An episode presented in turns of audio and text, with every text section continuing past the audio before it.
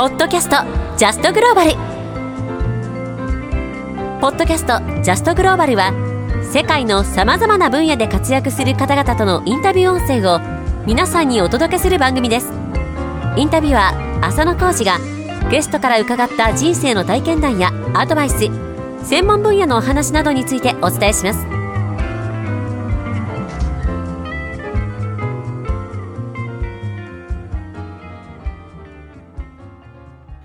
ジャストグローバルポッドキャスト番組第87回目のゲストは旅するうどん屋こと谷村ジョンさんです。ジョンさんはいろいろな地域を旅しながら人の家に出向いてうどんを作っています。今回のインタビューでは旅するうどん屋になるまでの紆余曲折のお話や今後の展望などを伺っています。うどん作りのワークショップも開催しているとのことですが、話を伺ってみると、スーパーで手に入る食材で比較的簡単に美味しい手打ちうどんが作れるというのが驚きです。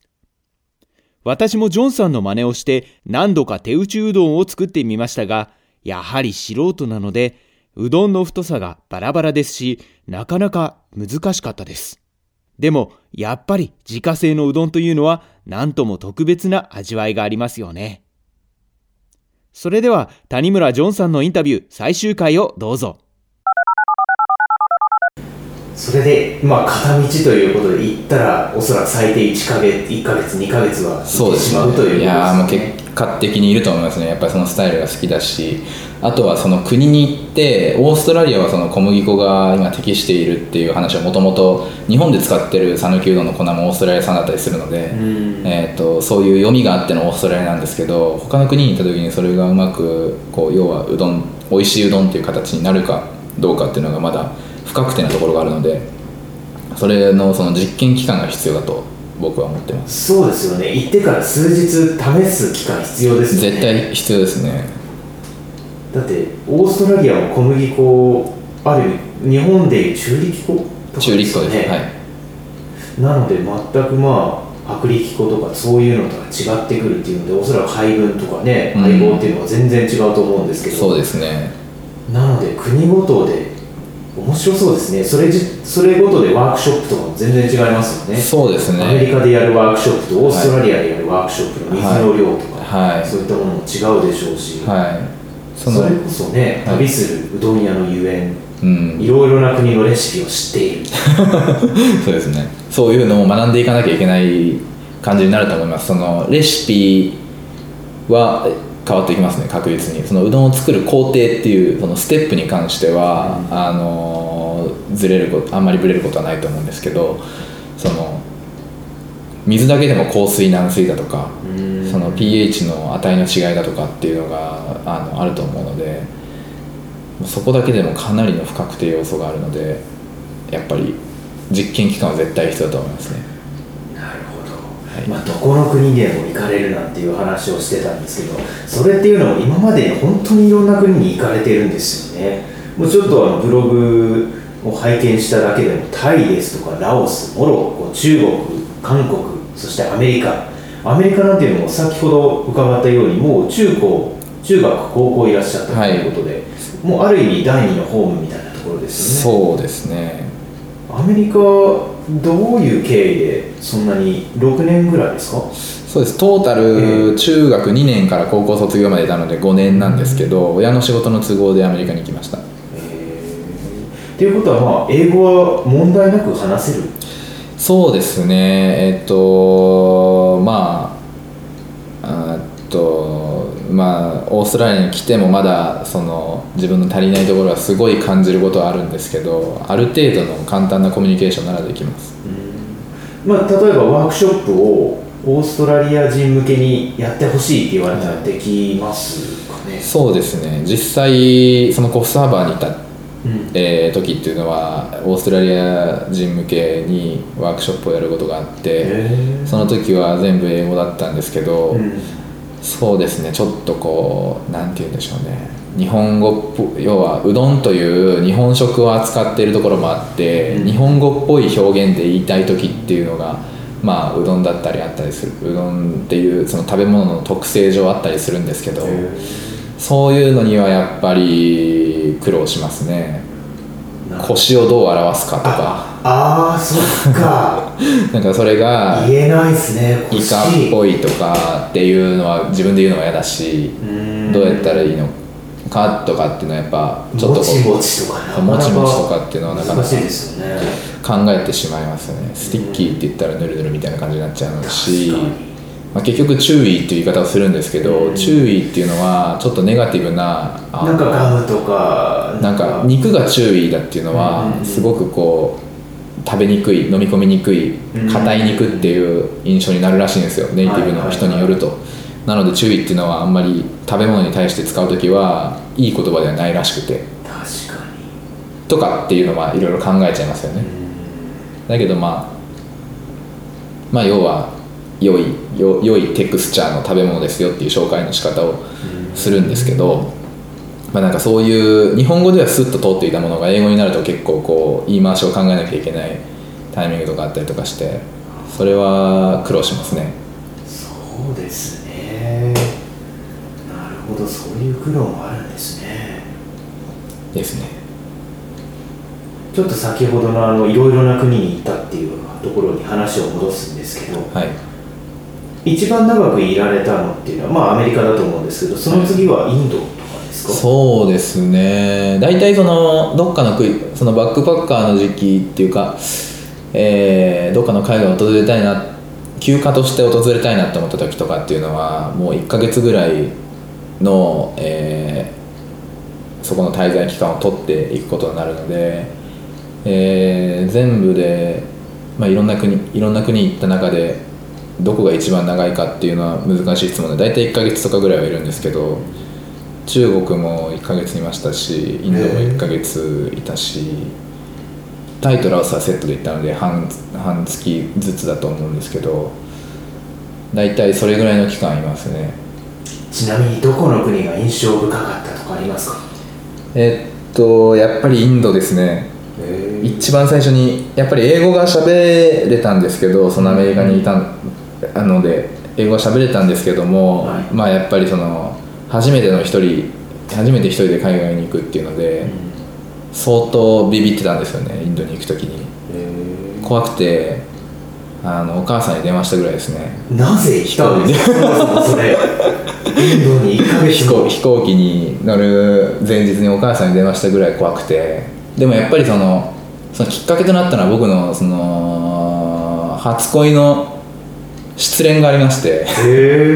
それでインドにインドっていうかなんかこうもうちょっと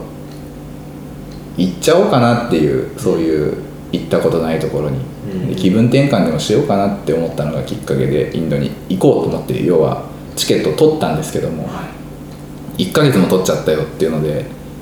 よくよく考えてみたらその前とえー行く前日ぐらいに結構怖くなってきて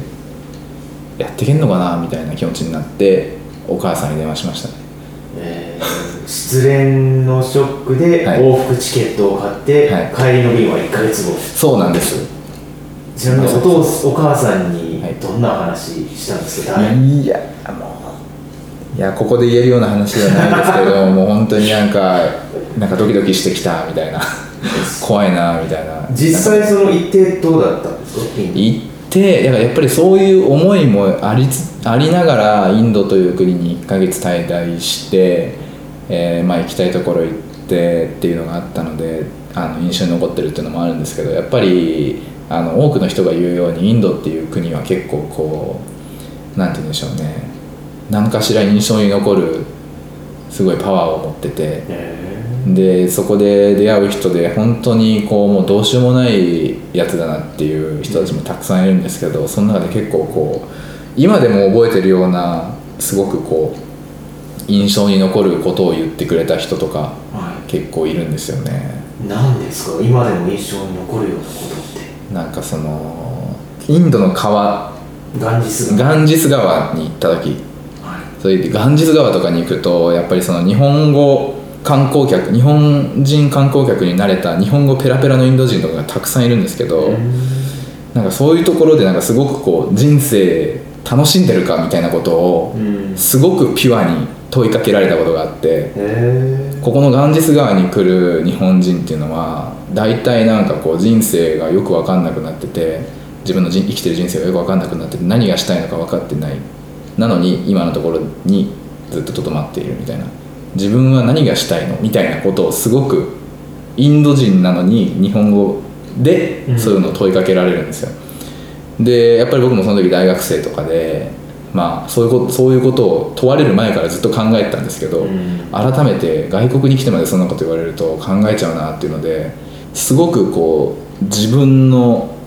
普段考えているところのコアの部分をついたうん。質問とか問いかけみたいなものをしてくる人が多いんですよね。へえピュアな多いというかそういう人に出会っただけだったのかもしれないですけどすごくこう考えさせられることを言ってくる人がいて日本ではそういうことをもうすごくこうおざなりにされている部分があるんですけど海外に来てそういう深いところを突かれるとちょっとグッとくるっていう体験をしましたね。それで印象に残ってるっていうじゃあその質問に今戻ったとすると今はやりたいことやられてると思いますか？そうですね。やりたいことはやってますね。今のやっているこの旅するうどん屋というのは僕の中ではもう集大成のようなものでこれまでやってきたその旅のスタイルだとかっていうのも組み込まれてるしやっぱり旅をあのよくするっていうか素敵なものにするのは人との出会いだなっていうのも思ったからそれも組み込まれてるし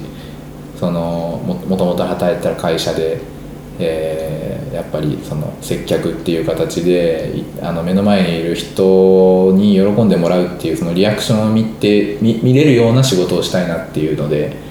えー今うどんを食べてもらって人が喜んでるっていうのを、まあ、間近で見れる環境にあるし、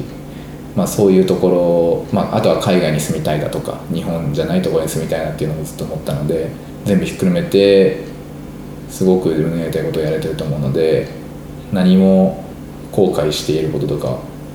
不満とかはないですね。そのインドでの言われた言葉っていうのもやっぱりこういろいろ自分の中で人生を変えてくれた言葉だとは思うんですけど、はい。何か他にも今まで生きてきた中行った旅行会ってきた人を全て含めて何か自分の人生を変えてくれた影響を与えた出来事とかものですとか本とか何かありますか？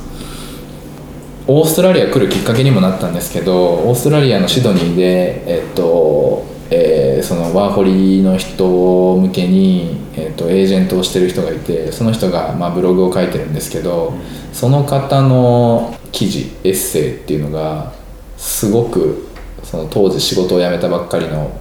僕の心には突き刺さるような言葉がたくさんあってもっとその好きなところ好きない人生を生きた方がいいみたいなことを言っていたんですけど、まあ、それだけじゃないんですけど結構そういうところに影響は受けていてそのオーストラリアという国も選びましたし今その自分のやりたいことをやろうっていうところに向かっているっていうのはありますね。ではいろんなところからご縁がある意味オーストラリアのへの縁っていうのがつながってきたんですね。そうですね。オーストラリアに行く理由は結構複数ありました小ね麦粉にせよそうですね。小麦粉にせよ。そうです。んその見た記事にせよ。そうですね。なるほど。なんか呼ばれてる気がしまして日本にいる時に。別にもともとオーストラリアにすごく興味があったわけではないんですけど、うんこれはオーストラリアに行った方がいいのかなって思うぐらいこういろんなことが重なりオーストラリアに行こうかなというきっかけになりましたね。なるほど。おそらくこう旅するうどん屋さんとしてはオーストラリアにとどまるっていうことはないと思うんですけど、例えば次にはオーストラリアのどの地域に行きたい行くんではないかとか他の国だったらどこに行きたいとかってありますか？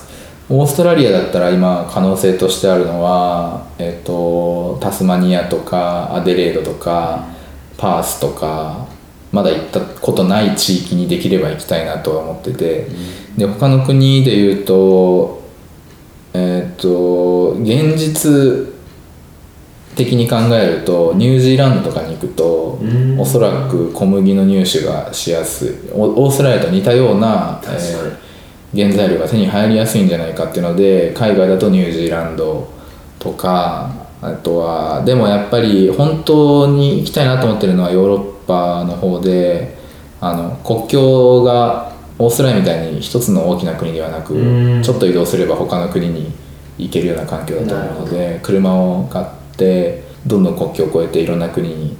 行ったりそのうどん。を作りながら行けたりしたら最高に楽しいかなと思ってます。ああ楽しそうですねそれは。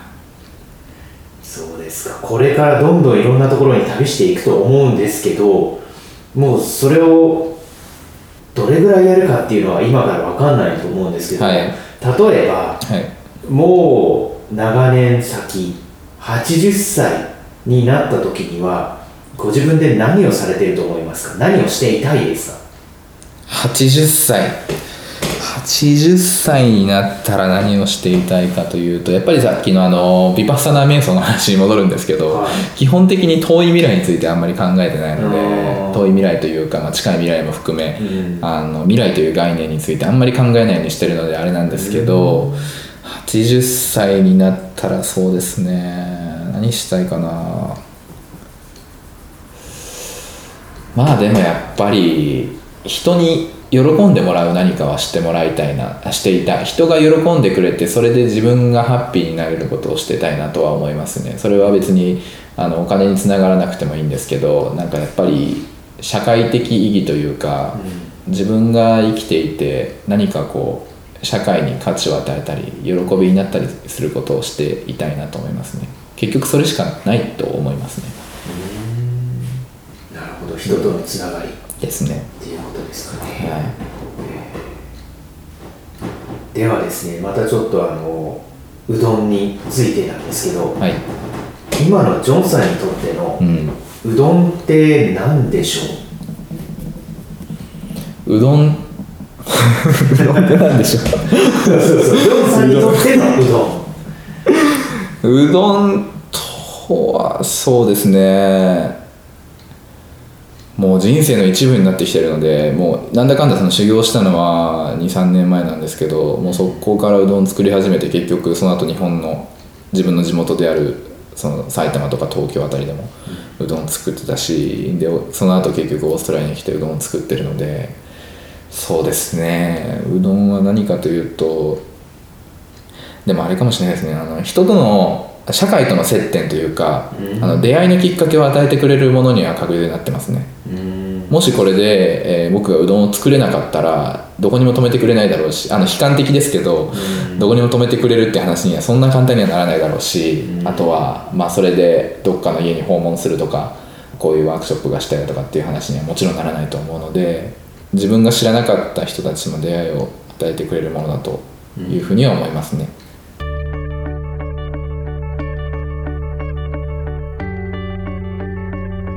旅するうどん屋谷村ジョンさんのインタビュー第3回目はいかがだったでしょうか？片道の旅費を出してくれたら世界中のどこへでも行くとジョンさんはおっしゃっていましたがなかなかのフットワークの軽さですよね。谷村うどんの Facebook ページの情報によりますと来月3月からはベトナムに出張に行かれるようなのでベトナムや近隣諸国にお住まいの方はぜひジョンさんにうどんを作ってもらうために連絡をしてみてはいかがでしょうか。ジョンさんの活動や最新情報をチェックするには Facebook ページ facebook.com スラッシュ谷村うどんをご覧ください。さて今回もリスナーの皆さんにお願いです。よかったらジャストグローバルポッドキャストの iTunes でのレビューにご協力ください。ぜひ5つ星レビューをお待ちしています。それではまた次回のポッドキャストもお楽しみに。日本のコンテンツや商品を海外に向けて発信したいですか？海外から日本に訪れる旅行者用に英語や中国語でのアナウンス音声が必要ですか？日本語の YouTube 動画に英語の吹き替え音声を入れて世界中の視聴者に見てもらいたいですか？ジャストグローバルメディアが外国語の吹き替えやナレーションをご提供します。日本語はもちろん、英語、スペイン語、中国語、その他外国語の原稿を各言語のプロのナレーター、声優が読み上げ、その音声ファイルをお届けします。詳細は www.justglobal.jp をご覧ください。ポッドキャストへのご意見、ご感想は、e メールアドレス info at justglobal.jp までお送りください。ポッドキャストの姉妹メディア、メールマガジン、ジャストオーストラリアは毎週月曜配信中です。オーストラリアを含む海外で楽しく暮らすヒントが満載のメルマガ、ジャストオーストラリアもチェックしてみてください。詳細はウェブサイト、ジャストオーストラリア .biz からどうぞ。それではまた次回のポッドキャストをお楽しみに。